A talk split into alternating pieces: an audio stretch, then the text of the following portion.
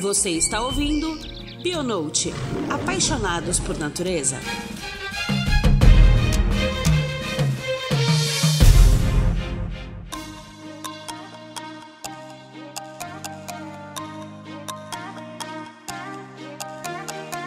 Ei, gente, eu sou Juliana Clensorge, host do Bionote. Estamos aqui em maio com mais um episódio que eu tenho certeza que vocês vão adorar. Nesse mês, a gente vai conversar sobre a metodologia de campo para o estudo de anfíbios, esses animais que são injustiçados pela sua aparência escorregadia e tão importantes para o meio ambiente. Os anfíbios são considerados indicadores ecológicos e ultimamente observa-se um declínio importante das populações em todo o mundo. Por serem animais muito sensíveis e precisarem tanto do ambiente aquático quanto do terrestre para concluírem seu ciclo de vida, esses animais são extremamente expostos às mudanças climáticas e demais alterações do meio. Para falar com a gente sobre esse grupo e a forma com que são estudados, convidamos o nosso querido Rodrigo Tinoco. Ele que é biólogo, consultor ambiental, membro do grupo de apoio técnico do PAN da Serra do Espinhaço e idealizador do herpeto.org, o maior site de herpetologia do Brasil, que tem por objetivo ser um atlas da herpetologia brasileira. Demais, né? Tinoco, seja muito, muito bem-vindo. Nós estamos muito felizes de ter você aqui conosco.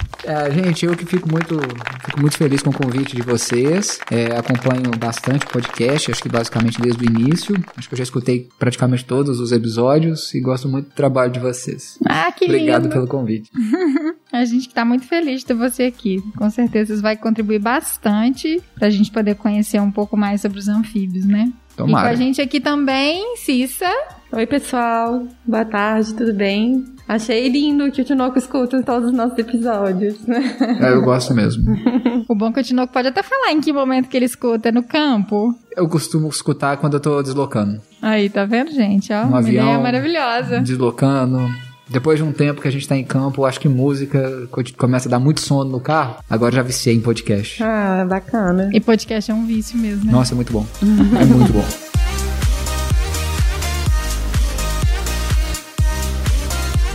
Então, para começar, a gente vai falar um pouquinho sobre essa questão da metodologia, né, de desde a base assim, como que funciona alguns aspectos relacionados ao, à licença de coleta, como que esse tipo de desenvolvimento do trabalho para a herpetofauna, mas especificamente com anfíbios no, em geral, né, que é o que a gente vai trabalhar aqui com o Tinoco hoje. Então, sabemos assim que apesar da sua importância, os dados sobre anfíbios ainda são defasados. Apesar de diversas espécies terem sido catalogadas, muitas vezes as informações sobre os táxons se encontram como deficiente em dados. Para obter um conhecimento adequado sobre o grupo, é necessária metodologia de campo e que seja realizada com bastante planejamento e critério, porque os anfíbios são animais muitas vezes difíceis de serem localizados, né? Apesar da gente escutar a maioria deles. Então, Tinoco, eu queria saber, primeiramente, em quais preparativos pré-campo o pesquisador deve trabalhar além da licença.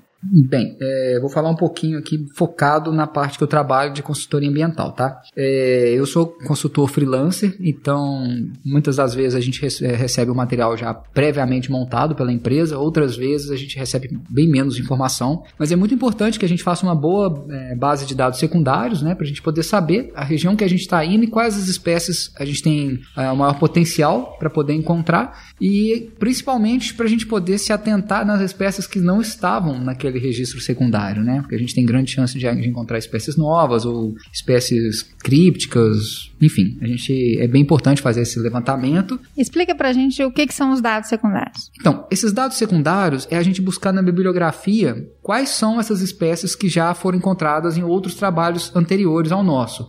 Então, por exemplo, a gente está aqui agora em 2021, eu vou fazer um trabalho, sei lá, na Serra do Cipó. Eu vou ver qual que, é- qual que, eh, quais são os livros, os artigos, as revistas, eh, as bases de dados online e, se possível, até consultar coleções para poder saber quais foram as espécies que já foram registradas naquele local. Se tem alguma espécie que não é registrada há muito tempo ou outras informações desse estilo, para poder conseguir colocar isso, deixar meu relatório o mais completo possível, né? É aquele trabalho, assim, que você já sabe mais ou menos o que, que você vai esperar, Isso. né, das espécies Isso. que você tem potencial de coleta ali, né? Exatamente. E Isso é muito importante, porque às vezes você precisa, tipo, tem um grupo que está precisando, às vezes, de um material, e você vai conseguir ajudar esse grupo em alguma pesquisa, ou esse material já tem em grande quantidade, por exemplo, no museu, você não vai ter uma demanda tão grande. E aí você é bom você ter essa, essa noção de um panorama das espécies que você vai encontrar. Uhum.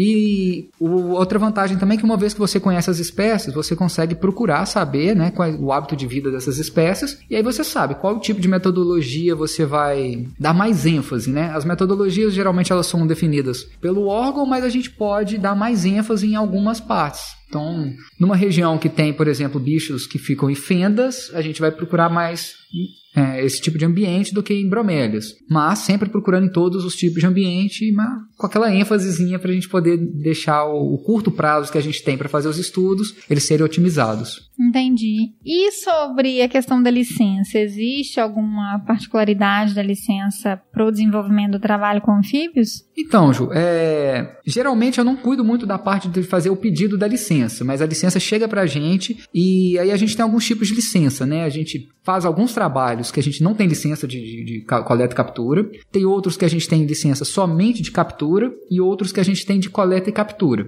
Bem, quando a gente tem a licença de coleta e captura, significa que a gente pode tocar no indivíduo e sacrificar alguns desses animais para por objetivo científico, né?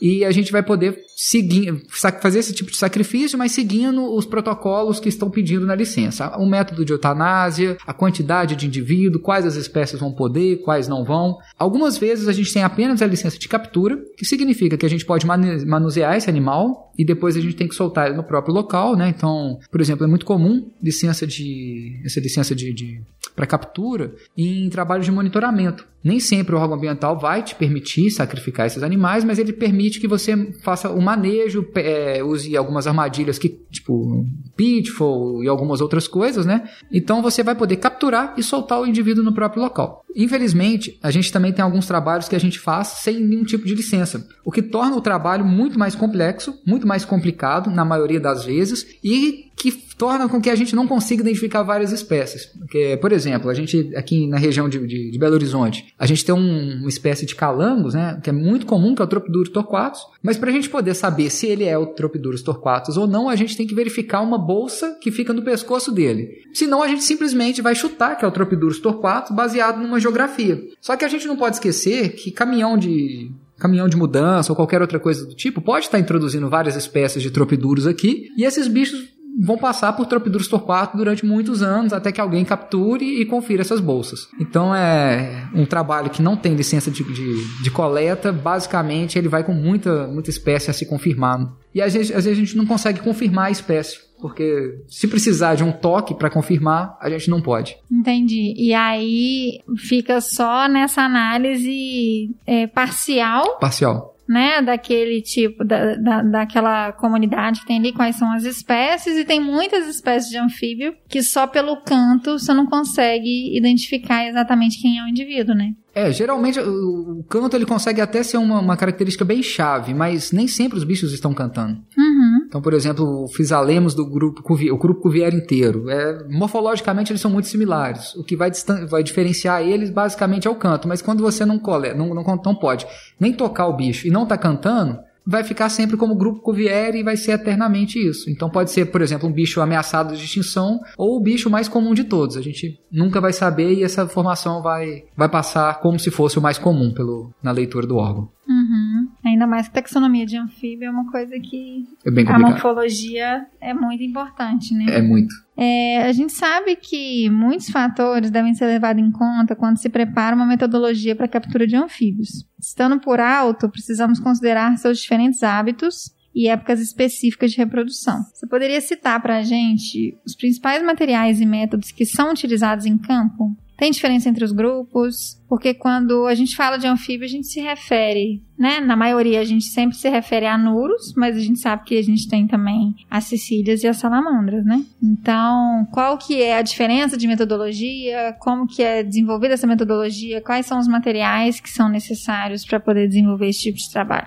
Ah, joia. Isso é... Essa metodologia, ela é muito interessante, assim, porque ela vai basear bastante... É... A gente, na verdade, a gente aplica a metodologia que já foi pedida para a gente pelo órgão. Mas muitas vezes a gente tem a, a, condição de a gente sugerir uma metodologia, por exemplo, no EIA você sugere qual que deve ser um bicho monitorado, ou quais espécies, quais metodologias aplicar. E isso vai basear muito do hábito do bicho. Então, por exemplo, é, animais, grupos fossoriais, é muito interessante que se use pitfall, porque é praticamente impossível procurar bicho fossorial. Você acha um ou outro, assim, em 10 anos, por exemplo, se você achar duas duas Cecílias, assim, na busca ativa, dependendo da região do Brasil, é, é muito. E outras vezes, por exemplo, na Amazônia, eu tenho alguns amigos que trabalham com Cecílias de lá que eles conseguem achar esses bichos com muita facilidade. Então vai muito da região e vai muito também da, da, da, do hábito de vida do bicho. Então, uma das, das principais metodologias que a gente sempre usa é a buscativa. Aí a gente tem a buscativa basicamente, né, que ela vai ser limitada pelo tempo,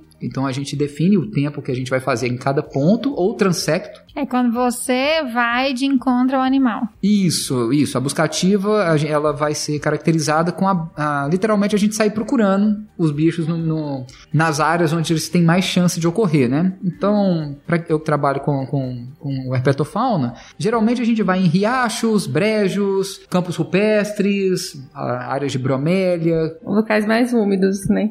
Geralmente sim. Uhum. Não, na verdade, acho que não é nem geralmente, seria sempre. É, sempre. Até, até quando a gente pega, tipo, fendas de rocha são mais úmidas do que o resto do ambiente onde elas estão. Então, assim, ela, a gente vai sempre atrás da água para procurar esses bichos. Aí a buscativa, geralmente, ela, ela deve ser feita, né? Diurna, que é para poder achar algumas espécies, no caso de, de, de, anuros, por exemplo, a gente tem lodes, que são espécies diurnas, tem algumas espécies de dendrobatídeo, que são diurnas. Os dendrobatídeos, para quem não sabe, é os famosos sapo-flecha, aqueles sapinhos venenosos da Amazônia. Os mais lindos. Os mais, são os mais bonitos.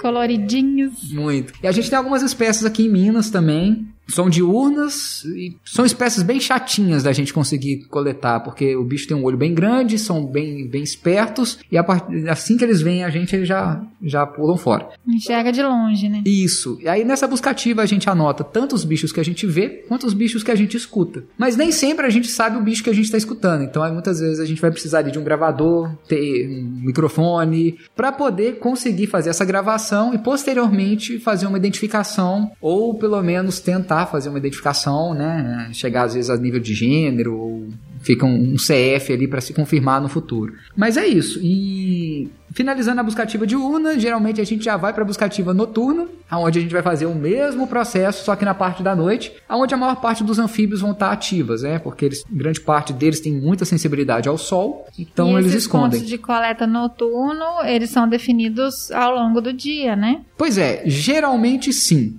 Uhum. É, uma das coisas que eu venho desenvolvendo em campo, que eu aprendi, foi fazer o reconhecimento de área inicialmente à noite, pelo menos para um dos dias. Porque eu andando na mata à noite, com a trilha pré-definida, isso quando eu tenho tempo de fazer reconhecimento. É, nem sempre a gente, na primeira campanha, geralmente a gente tem, nas outras nem sempre. Aí o que que acontece? Eu escuto aonde estão os brejos e eu já marco todos aqueles pontos. Aí você marca com o GPS. Como isso, marco o marco ponto no GPS. No dia seguinte eu volto, remar, marco vários outros pontos e foco muito naqueles. Porque acontece várias vezes de, eu, de você não ver o ponto na sua trilha. Às vezes ele está atrás de uma. Por exemplo, você está na beirada de uma estrada, a estrada tem um barranco do lado, você não vê aquele ponto e ali atrás tem um brejo que tá muito, muito, muito. tá, tá em frenesi ali. Então, às vezes, você procurando esses, esses bichos à noite e de dia para marcar esses pontos é interessante também. Mas de forma geral, a gente marca os pontos e define durante o dia. De toda forma, mesmo que eu marque à noite, eu tenho que voltar durante o dia para fazer a caracterização, tentar entender melhor esse ponto. E geralmente só no dia seguinte mesmo que eu vou voltar lá para poder fazer essa amostragem. Frenesi que você fala é o canto, né? De noite eles estão cantando loucamente.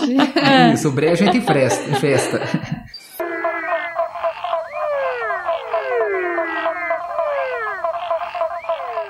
Tá, tá rolando aquela, aquela fofoca, aquela resenha no brejo, tá. né? Nossa, tem vezes que você chega num brejo, tem mais de 3 mil bichos cantando, é difícil de você separar as espécies. É isso que eu ia falar. A gente vai falar um pouco mais de bioacústica aí pra frente. A gente vai entrar nessa parte de apuramento de dados, que não deve ser nada fácil, com 3 mil bichos cantando junto. Não, eu acho que tem algumas ocasiões que a gente não vai conseguir, por exemplo, mesmo com, com, com a tecnologia e tudo mais. Eu não sei, eu gostaria de colocar à prova algumas das gravações, algumas gravações só que eu tenho, para saber se ele ia conseguir identificar as espécies, porque eu tive dificuldade.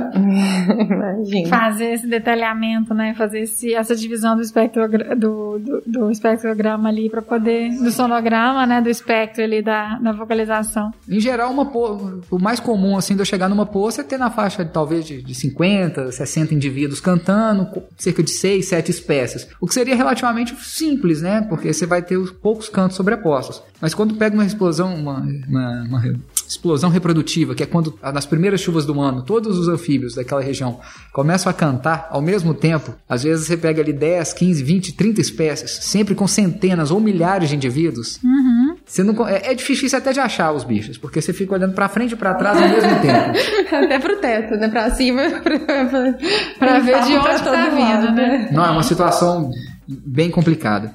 Então já nesse gancho aí desse, dessa dificuldade não, mas desse, né, dessa realidade de campo que você encontra em época reprodutiva e considerando sua experiência, dá uma dica, né? Quais dicas, na verdade, você daria para quem está iniciando esses trabalhos é, de campo e quais desafios, para quais desafios esses pesquisadores devem se preparar? Um você já falou, né, que é às vezes começar a reconhecer o campo durante a noite. E então, se você tiver mais alguma dica pro pessoal, É, eu acho até que você pode explicar um pouquinho também, um pouquinho melhor, sobre como que funciona a metodologia de Pitfall, né? Sim, eu não, não, não cheguei nela, road sampling funil. Uhum. Então, sobre as dicas, uma das coisas que eu acho essencial, mas muito essencial mesmo, é você conhecer pelo menos, no mínimo, as vocalizações dos bichos mais comuns de uma região. Então, assim, eu estou fazendo um trabalho agora na Amazônia, na região da Serra do Carajás. Se eu for para lá sem estudar absolutamente nada, todos os bichos que cantar eu vou precisar de chegar até esse indivíduo para conseguir confirmar a vocalização. E o que vai me tomar muito do meu tempo, então, por exemplo, eu vou fazer um trabalho que dura três noites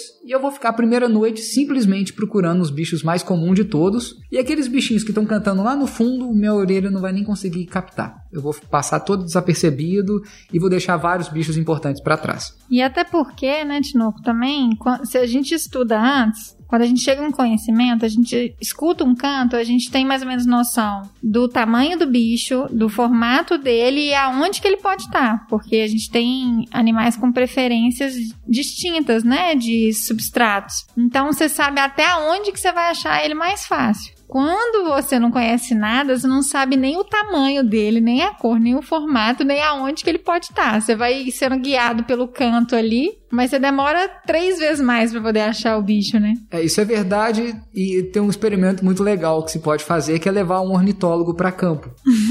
eles não, eles conseguem visualizar os passarinhos voando a 40 metros de altura, mas se você solta eles no brejo, eles não acham um sapo que tá cantando a 3 centímetros dele. É, é engraçado, porque realmente a gente sabe onde os bichos estão só pelo tipo de canto. Então você escuta um canto de um bicho que você nunca viu, mas você tem quase certeza que é um Dendrophis ou que é uma Synax. Aí você só quer confirmar. Então sabe que se é Synax, vai estar embolada no pior capim que tiver e você vai ter que chegar sem movimentar nenhuma palha. Agora, se for um microelídeo, você sabe que você vai ficar ali perdido durante alguns minutos olhando para o chão, procurando em lugares alagados, e provavelmente você vai passar por cima deles uma oito, umas oito nove vezes até conseguir achar. É, no caso, mandíbula, o então microelite procura foi o primeiro bicho que eu coletei em campo na vida. Nossa, Eu a sorte. fiquei 40 minutos com a cara enfiada numa poça que não devia ter 30 centímetros de diâmetro pra poder achar o bicho. você só tava escutando ele. Eu só tava escutando e desorientada, porque eu tava escutando ele ali e não conseguia achar o bicho. Não, e acontecem umas coisas assim que é, que é estranha, né? Porque teve um- uma vez um trabalho no Mato Grosso, eu passando de carro, eu escutei uma pseudopalodícula cantando. Eu escutei um bicho cantando. Eu desci do carro, eu consegui achar o bicho em questão de 3 minutos. Agora eu tenho certeza, se tivesse 30 cantando, eu tava procurando esse bicho até hoje. Você começa, ela para de cantar, você apela, você vai procurar outra que tá cantando logo ali do lado, e você fica nessa. E aí você nunca acha. Parece que elas ficam fazendo de E elas, sacanagem. tele- elas teletransportam, tá? Eu elas têm esse poder, eu tenho certeza. Eu tenho certeza. É impressionante. Tem uns bichos que é bem complicadinho de Ai, achar. gente, tô conversando com dois herpetólogos boianos. Não faço a menor ideia do que, que eles estão falando. Sei de... a, gente, a gente coloca link pra foto da É, pseudopalodícula. pois é, exatamente. Obrigada. Vou colocar links. Só um, um parágrafo. O pseudopalodícula é menor que. É do tamanho da minha unha, mais ou menos. Nossa, assim. minúsculo. E às vezes elas cantam em 5 mil, num, num espaço assim, ó. Aí você fica. Você sabe que ela tá aqui, mas você não acha. até achar a primeira. É. Aí achou a primeira, você falou uma, duas, três, quatro, cinco, seis, sete, oito. É impressionante. Parece que é até mágica. É. É, e geralmente elas são associadas a solo pobre, pelo que eu já reparei, principalmente em- na, na região não litoral. Ah, é? Geralmente quando tem planta carnívora, as pseudopolodícolas estão juntos. Estranho, né? Olha, essa parte eu não sabia também não. Não, é observações de campo. Não sei se tem alguma coisa descrita, não. De naturalista. É, observações do dia a dia.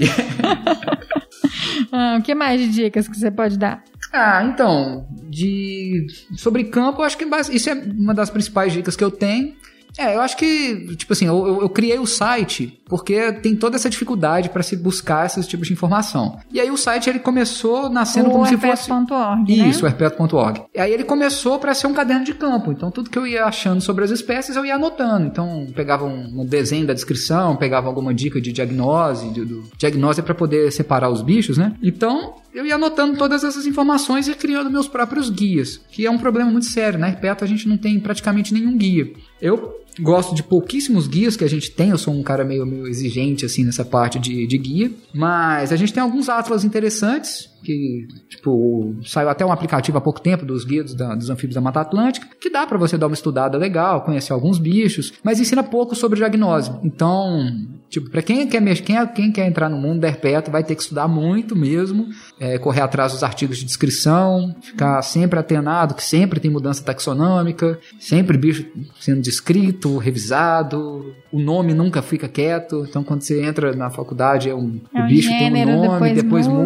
muda, depois vira três, depois volta a virar volta para um, vira quatro e é assim, é uma bagunça, mas É. é um vício legal. E sobre a questão do- dos materiais que são utilizados no campo, né? Uhum. Eu falo assim, a gente com, com experiência, a gente sabe o quanto é importante a qualidade do material que você tá levando, né? Pra não te deixar na mão. Porque campo a gente não tem oportunidade de ter o mesmo, a mesma oportunidade duas vezes, né? Não, não temos. E a gente tem algumas opções que a gente pode escolher, assim, né? Então, por exemplo, a gente pode escolher, falando sobre qualidade de material, a gente pode escolher levar três ou quatro lanternas de qualidade duvidosa para poder fazer um campo com tranquilidade, ou você ter apenas uma lanterna de boa qualidade. Uma não, duas. Tenha pelo menos uma, uma, uma backup. Porque você pode perder, extraviar bagagem, entre outras coisas. Mas é, eu já usei por muito tempo essas lanternas chinesas. Eu tive lanternas maravilhosas que duraram três anos. Eu paguei tipo 20 reais na época na lanterna. E tive outras que duraram duas noites. E aí, de repente, elas apagam e você termina a noite de coleta com o celular, se tiver. Ou seja, não são, não são só 20 reais que você perdeu. Não, e aí no final das contas você acaba comprando 5, 6 lanternas dessa durante um ano, dois anos e o barato vai saindo caro, sabe? Você vai gerando resíduo, vai gerando tipo, muito lixo, você vai acumulando aquela quantidade de pilha que vai, vai tipo, vai se desgastando, né? E no final acaba que você sai mais caro essa brincadeira e você ainda sempre vai para campo com equipamento que você não pode confiar. Você achou a espécie que você tava querendo e a lanterna apaga. Olha que delícia. É. Maravilhoso. Eu nunca tive problema de curto, mas eu conheci algumas pessoas que já tiveram problema com lanterna que fechou curto na cabeça deles. Então, imagina. Nossa, que perigo, gente. Na Você água ali, uma- né? Olha que beleza. E você ficar com uma queimadura na testa. E o cabelo ainda, né? né, gente? É, e perder. Imagina, cabelo pega fogo fácil.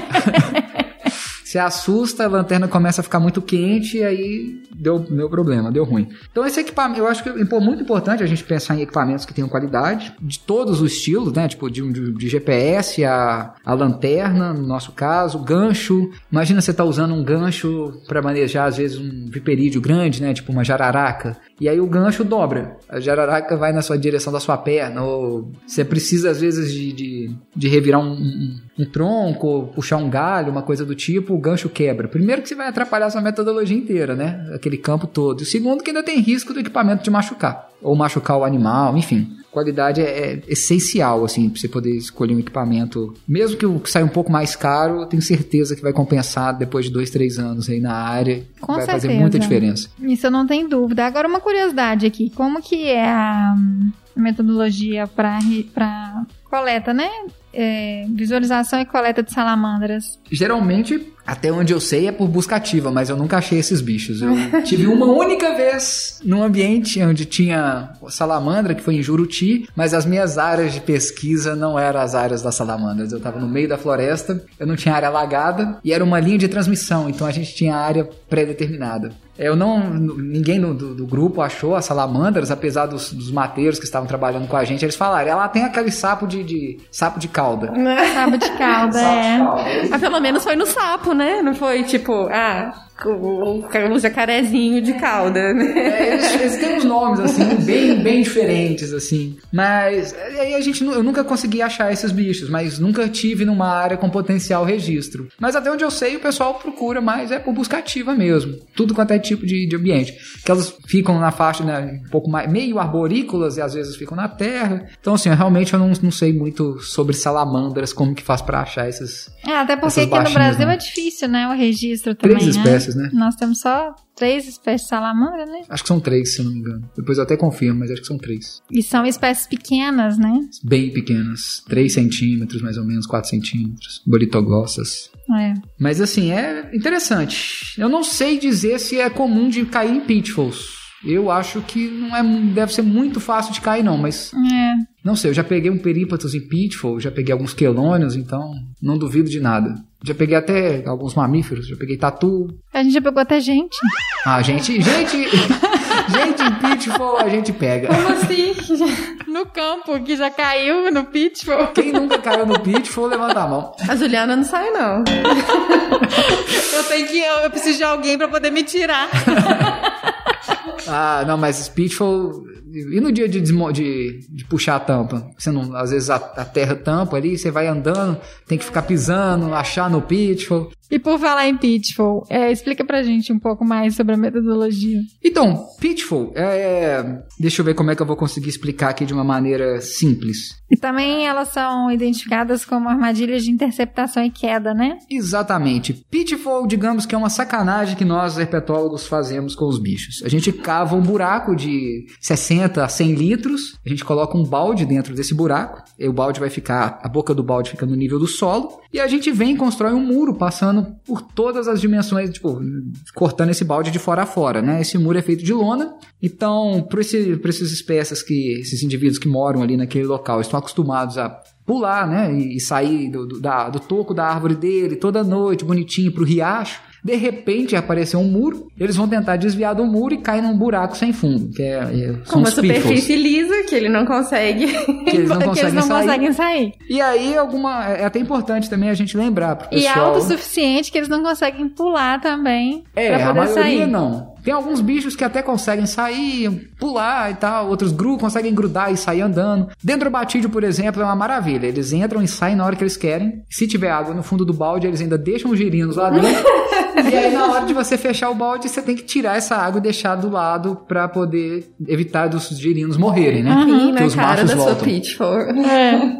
Então, assim. Deixa só os vestígios. É, eu já, já algumas, alguns trabalhos que eu tive, a gente vai chegando, conferindo nos baldes e vai vendo os, os ameregas saindo de dentro dos baldes por livre e espontânea vontade. E aí você termina de conferir o balde, ele volta e pula lá pra dentro para poder pegar o girino ou deixar mais um. Então, assim, tem umas, tem umas curiosidades bem legais, umas histórias interessantes de Pitfall. Mas, da nossa área, outra dica sobre Pitfall é a gente deixar é, uma estrutura que boie dentro do balde. E se for furar os baldes, furar com a broca tipo zero eu gosto de furar na lateral, porque evita que algumas serpentes ou lagartos consigam atravessar. É muito comum que a gente veja também as, alguns baldes que tipo a gente fura, o roedor consegue passar na beirada do dente e aí de repente no dia seguinte você tem um buraco de 50, uma moeda de 50 centavos no fundo do balde. A partir daquele momento você consegue perder serpente até de 80, 70 centímetros e não vai conseguir achar o bicho nunca mais. E é importante dizer que a gente fura para poder escoar a água em caso de chuva, né? Exato, exatamente. Aí eu prefiro mesmo colocar o colocar uma, um pedaço de isopor ou alguma outra superfície flutuante para evitar que os bichos afoguem. Então vai subir à medida que chove, a água vai subindo e você o bicho consegue ficar naquela ilhotinha ali. Para tirar a água no dia seguinte, eu costumo ter um canequinho de alumínio Hoje tem até bomba elétrica que você consegue levar para poder escoar essa água de pitfall, mas assim, é, eu acho tão mais prático simplesmente levar um canequinho que vai servir para tudo. E aí em dois minutos você tira tudo ali e consegue esvaziar bem o balde. E a definição da área também, né? Porque não é em todo lugar que a gente consegue instalar Pitfall, né? Não. É importante também até saber escolher essa área, né? A gente uhum. observar algumas características no ambiente para você poder tipo, perceber que ali pode ser um, um potencial corredor de, de, fauna. Em solo muito duro também, né? Às vezes nem precisa nem ser rochoso, mas tem solo que não rola é de cavar. É. Não consegue, é. É muito complicado. Tipo, canga, é... E o, a instalação do pitch foi um, um trabalhão, um trabalhão, assim.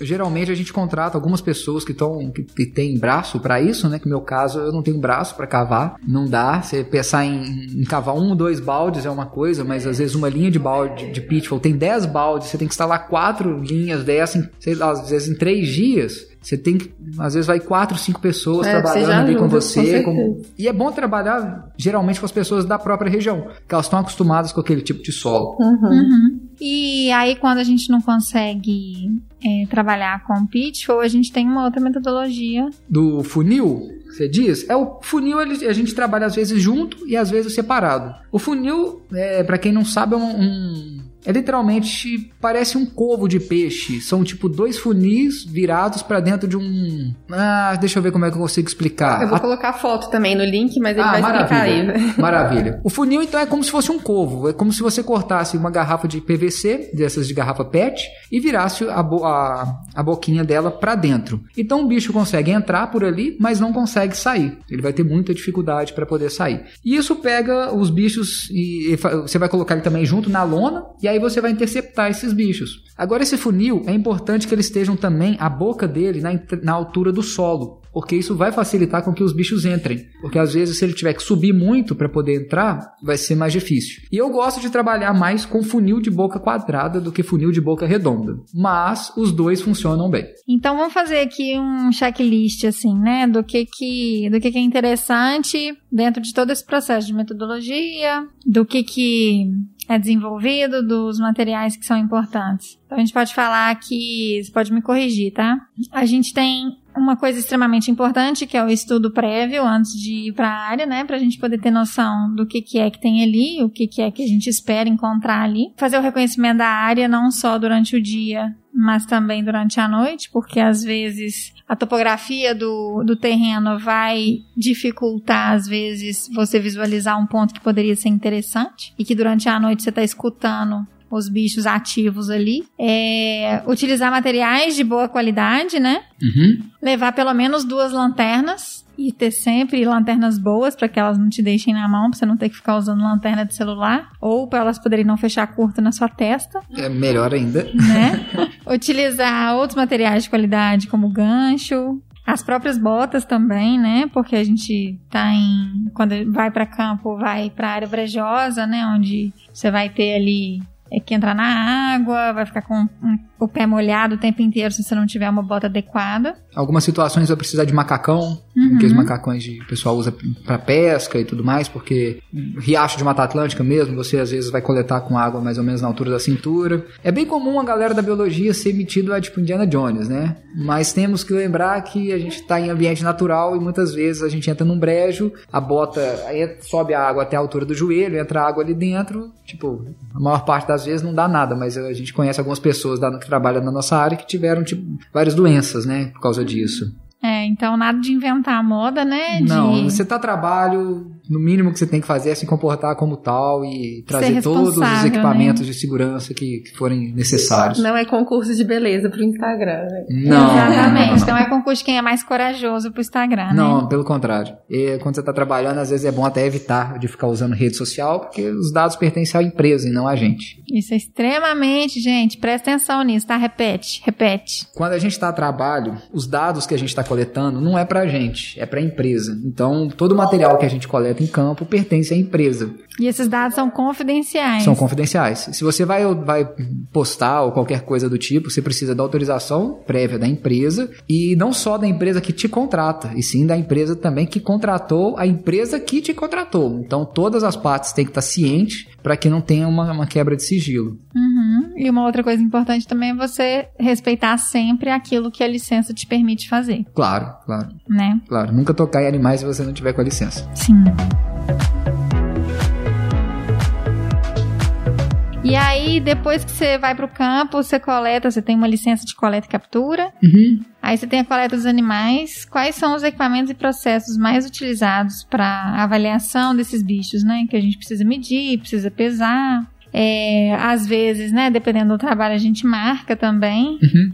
E como que esses indivíduos que são coletados para uma amostra, né, uma amostra biológica para serem levados para o museu, como que eles são conservados também até eles serem levados para uma coleção científica? Joia. Isso é interessante a gente comentar, porque nem, é muito comum vários consultores que não costumam coletar. Eu tenho o hábito de coletar relativamente pouco, comparando com o pessoal da pesquisa, mas sempre que eu posso, eu coleto. Mas é porque a gente tem muito pouco tempo de campo e muitas vezes a gente está numa estrutura tipo de um hotel. Então a gente vai fazer essa coleta, né? Então a gente captura o bicho, põe num saco de plástico, leva para o quarto, chega no quarto, vai fazer as medições, né? Então para medir a gente geralmente vai usar um paquímetro. Aí tem vários tipos de medição. Então a gente vai medir às vezes da cabeça até a cloaca, medir o tamanho da pata, o tamanho do tímpano, o tamanho do olho. São várias medidas que a gente vai precisar. Algumas são mais importantes do que outras para cada grupo. A gente vai precisar de pesar. E aí, para pesar, geralmente a gente usa ou uma balança de precisão, que é bem chato de lidar com elas, aquelas balancinhas de, de precisão, que é tipo, elas são até baratinhas, As mas. digitais? É, mas é muito chato, porque o bicho tem que ficar quieto por um tempo, às vezes você vai gasta muito tempo. O ideal de trabalhar pela praticidade, principalmente, é com pesola, porque aí o bicho tá no saco, você já pesa, depois você descarta o peso do saco e pronto. Ele pode, ele vai ficar, ele vai ficar quieto no saco com muito mais facilidade do que ele solto ou dentro, por exemplo, de um, de um copo dentro da balança. Então, é bem mais prático. Então a gente vai medir, vai pesar, depois que mede e, e pesa, a gente vai seguir o protocolo de, de eutanásia do animal, né? Que a gente vai, de acordo com, com- basicamente assim, com, com a licença, ela vai estar designando certinho qual que é o processo que você vai estar utilizando. Esses processos eles costumam mudar. né? então quando eu me formei em 2009 era um processo, depois já passou para outro e agora a gente está no terceiro processo. Então acho que nem vale muito a pena eu entrar muito em detalhe, porque às vezes a pessoa está ouvindo daqui a pouco e vai E isso pode ficar obsoleto, né? isso, isso, vai, vai ficar obsoleto. Então é isso. Aí depois a gente tem que pegar esse animal, que, que- é, esse corpo, né? Vai ter que deixar ele na posição anatômica, que as coleções costumam trabalhar. E aí a gente abre os dedinhos, tem todo um cuidado, vai formalizar esses, esse É uma material. etapa muito importante, né? Uma Porque etapa muito. Que é o que vai, tipo, vai definir o tempo que esse bicho vai durar no museu, principalmente. E hoje a gente ainda tem alguns E a casos. qualidade dos estudos que vão ser desenvolvidos com ele, né? Exatamente. Né? Porque quando a gente fixa um animal para levar para o museu e a gente precisa colocar ele na posição anatômica, é justamente para ele estar exatamente na posição que ele deve permanecer para que seja desenvolvido estudo de morfologia, Exatamente. para poder fazer análise, né? Porque se os bichos estiverem cada um torto para um lado, você não vai ter essa referência, né? Exatamente. E é outra coisa que eu acho bem legal também é Tipo, quando eu, eu- Pelo menos eu tento, nem sempre a gente consegue, mas eu tento sacrificar os bichos durante a primeira noite. Porque, pra quem vai trabalhar com análise de conteúdo estomacal, se eu não, não, não sacrifico esse animal logo, ele já pode defecar e vai ficar somente uma parte da comida dele no, no- no estômago e tal. E aí eu não sei qual vai ser o impacto que isso pode causar em estudos depois de um. Tipo, ao longo do, ao longo do tempo, né? Então, quando eu não sacrifico esse animal nas primeiras noites, eu gosto de colocar uma observação quando eu tô enviando esse material pro laboratório. Que esse animal foi sacrificado duas noites depois da coleta, três noites depois da coleta, ou seja, não vai ser um espécime legal para fazer estudo de dieta. E aí os bichos são fixados em formol, Em formol, em formol e depois eles são conservados em em álcool. A gente Em passa para álcool. álcool 70 para fazer a conservação. Outra coisa que é importante é a gente atentar na licença e no recebimento do museu é se vai ter coleta de tecido ou não. Eu acho um crime não se coletar tecido, mas várias vezes a licença não permite. E o museu às vezes não está apto por alguma, alguma legislação que não permite que esse museu tenha esse material biológico. Mas enfim. E por que, que coleta de tecido é tão importante? É porque a gente vai fazer as análises genéticas, né, a partir das coletas de tecido. Então esse tecido ele não pode entrar em contato com o formol. Antes da gente formalizar os bichos, a gente vai lá e tira, um, um, por exemplo, um pedacinho da coxa, ou tira um, um- dedinho da, dele, ou um pedacinho do fígado. Enfim, cada, cada grupo a gente vai tirar um, um,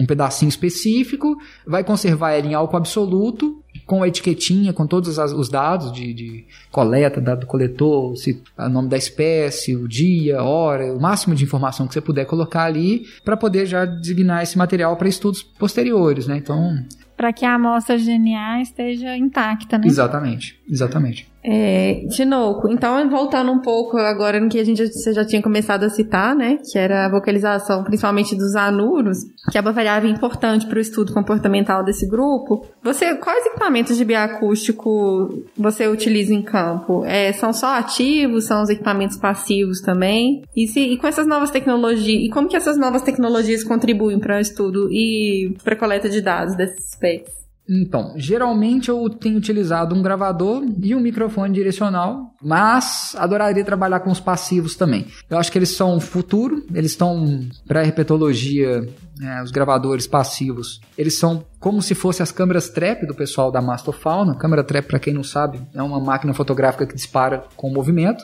e isso vai permitir com que a gente faça monitoramentos extremamente longos. Imagina você poder ter dados coletados de, sei lá, seis meses você saber quais são as espécies que estão cantando naquela poça durante seis meses. Uhum. A maior parte das vezes eu vou para ponto, eu coleto ali duas noites por ano. Se eu puder deixar um equipamento e voltar no final do ano para buscar, eu tenho dados de coleta ali, de uma coleta passiva, por muito tempo. E aí eu vou saber se tem alguma espécie que canta, por exemplo, em lua cheia, ou não canta em lua cheia, é, só canta se choveu, se não choveu. Eu posso atrelar esses equipamentos né, de, de, de, gravação com equipamentos que vão pegar, por exemplo, é, umidade do ar, entre outras coisas, e trazer, traçar uma quantidade de informação ecológica gigantesca. Então isso abre um leque de oportunidades infinitas, assim, é eles estão super é um sonho, usando assim. agora os data loggers, né? Uhum. É. Que dão todos esses dados a, junto com os de bioacústica. E também uma coisa importante da, das metodologias passivas também é de que você tem, eu falo que a gente tem uma amostra íntegra daquilo que está acontecendo ali sem a presença humana, né? Exato. Porque a gente sabe que a presença humana vai alterar o comportamento do bicho, né? Sim. Então, essa a dinâmica daquele ambiente, você consegue fazer o registro acústico daquilo na íntegra mesmo, né? Exatamente. E altera tanto que a gente consegue perceber que às vezes a gente chega em brejos e os bichos param de cantar. Uhum. E outras vezes a gente chega em brejos, se a gente, dependendo do barulho que a gente está fazendo, começa a cantar algumas espécies. Então, se a gente bate facão no campo, às vezes algumas sínax começam a cantar do nada. Uhum. Então, assim, a gente realmente influencia demais e esses equipamentos passivos vai conseguir neutralizar essa interferência que a gente tem. Hum, maravilhoso. Ela é muito prática. Sem contar que no futuro, a gente, no futuro próximo, né, a gente vai simplesmente descarregar e os softwares vão conseguir identificar as espécies, quantidade é, e por aí é. vai. Hoje em dia a gente já consegue ensinar, né? Alguns softwares localizando, tendo algumas amostras de canto, né, de alguns indivíduos, seja o software depois que você ensina qual canta de qual espécie, ele meio que vai no automático. Facilita demais a vida. Pra Nossa, 3 mil, muito. 3 mil indivíduos cantando numa, numa poça. Numa poça, num brejo, né? E principalmente, você pode trabalhar com esses equipamentos passivos em locais de, de baixa, digamos, de baixa... Ah, deixa eu procurar uma palavra aqui. De baixa chance de um herpetólogo procurar. Por exemplo, eu tenho três noites para fazer uma pesquisa, eu vou sempre focar na parte de água. E aí eu vou descartar a mata. E aí na mata a gente tem pritimantes, esquinoquiniema, dados, várias outras espécies que podem estar tá passando ali desapercebidas. Ou realmente elas não estarem nem cantando naqueles dias que eu fui, né? Canta só durante a chuva, reproduz fora d'água. Tem uma biologia bem, bem diferenciada. Com certeza. Eu acho que, inclusive, também, acho que uma dica final aqui que a gente pode dar para quem, não só para quem está começando, mas para quem quem já está na área, né? Se você quiser se destacar, seja uma pessoa cada vez mais capacitada para fazer a análise de sonograma né? Porque cada vez mais a tecnologia vai nos dar a condição de capturar esses dados do campo e o que vai fazer a diferença é quem sabe analisar esses dados, né? Exatamente. E inove sempre. A gente estava falando sobre busca de pontos, né? É, lembrei aqui de um trabalho, fiz há pouco tempo. Eu não estava conseguindo achar ponto de água, achei três veredas e eu tinha tempo para procurar, só dava tempo para descer em uma delas. Aí, em vez de eu descer, eu levei meu drone. O drone foi nas três, em questão de 20 minutos. Eu já tinha achado duas sem água e a outra estava levemente úmida, mas eu achei um ponto com água que não dava para ver nem na imagem de satélite, um pouquinho acima da vereda na faixa de 15 metros. E aí meu ponto da noite foi nesse local. Ah, bacana. Sensacional, tá vendo, gente? Equipamento Mais um... sempre facilita. Otimizou o tempo de. Exatamente, mais um equipamento aí pra lista, né? E Vale muito a pena. otimiza o seu tempo e faz com que você consiga definir melhor um ponto, né? Exatamente, você consegue escolher pontos que você nem saberia que existe. Ele facilita muito. Maravilhoso.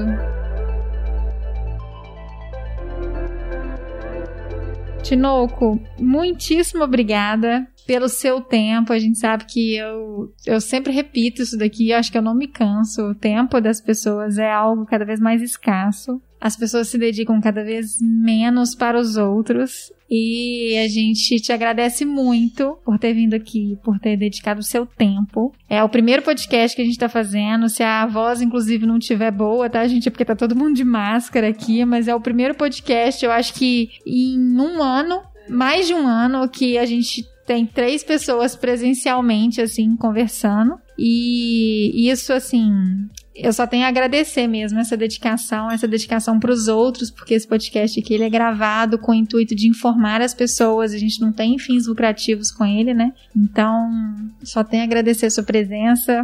Eu acho que todo mundo vai aprender demais sobre isso e a gente vai deixar vários links legais, né?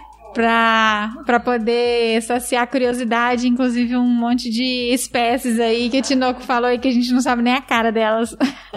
Eu que agradeço, eu adoro participar, a parte dessa parte de divulgação, eu, acho que eu sou um dos pioneiros nessa área. E eu agradeço muito, a gente tem uma trajetória longa aí já da, de parceria do Herpeto com a Log. Uhum. E adoro, adorei participar. É, infelizmente, igual você comentou, nem sempre a gente, a gente consegue a agenda. Acho que você tem acompanhado aí um pouquinho, né? Tipo, nos anos anteriores, quando a gente Uhum. tentou, era, Era difícil. era muito difícil. Esse ano eu tô um pouco menos difícil. Uhum. Mas é isso. E você quer deixar algum contato, Instagram, alguma coisa, página do Herpeto? Ah, então, a página do Herpeto, meu site, né, do meu assim, né, o site é colaborativo, mas é meu é jeito de falar, é www.herpeto.org. É, meu Instagram é Rodrigo underline underline Tinoco e tem o Instagram também do Herpeto, que é arroba Herpeto. Maravilha. Cissa, mais uma vez, obrigada pela companhia, por estar sempre aqui, por sempre contribuir para o nosso podcast ficar cada vez melhor. Gente, eu adorei esse episódio, aprendi muita coisa. Vou colocar fotos de todos os bichinhos que eles citaram, porque eu fiquei tão perdido quanto vocês. Não sei do que, que eles estavam falando. Mas tenho certeza que são lindos, que eu adoro. Tem um dendrobates aqui na minha mochila maravilhoso. São lindos. Obrigado por tudo, gente. Obrigado por ouvirem. Vamos levá-la pro brejo, Ju? Vamos assim.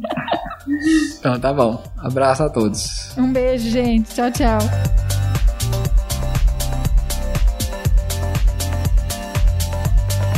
Chegamos ao final de mais um episódio. Eu tô aqui super feliz, né? Porque afinal de contas, herpetologia é uma das minhas áreas de atuação, né? Enquanto bióloga. Acho que vocês aprenderam bastante. O Tinoco trouxe muita informação importante, né? E eu espero que vocês tenham gostado. E não se esqueçam de compartilhar essa informação com um amigo ou um colega de trabalho. Lembrando que o Bionote é um podcast da Log Nature, uma empresa que fornece soluções e equipamentos para quem faz pesquisa da conservação da biodiversidade. Para saber nossas novidades, acompanhe as nossas redes sociais e acesse o nosso site www.lognature.com.br, no Facebook Log Materiais, no Instagram arroba log nature e no LinkedIn Log Nature. Esse podcast está disponível no Google Podcast, no Apple Podcast e também no Spotify. Então aproveita, baixe seu episódio e escute em qualquer lugar. Um beijo, gente. Até o mês que vem.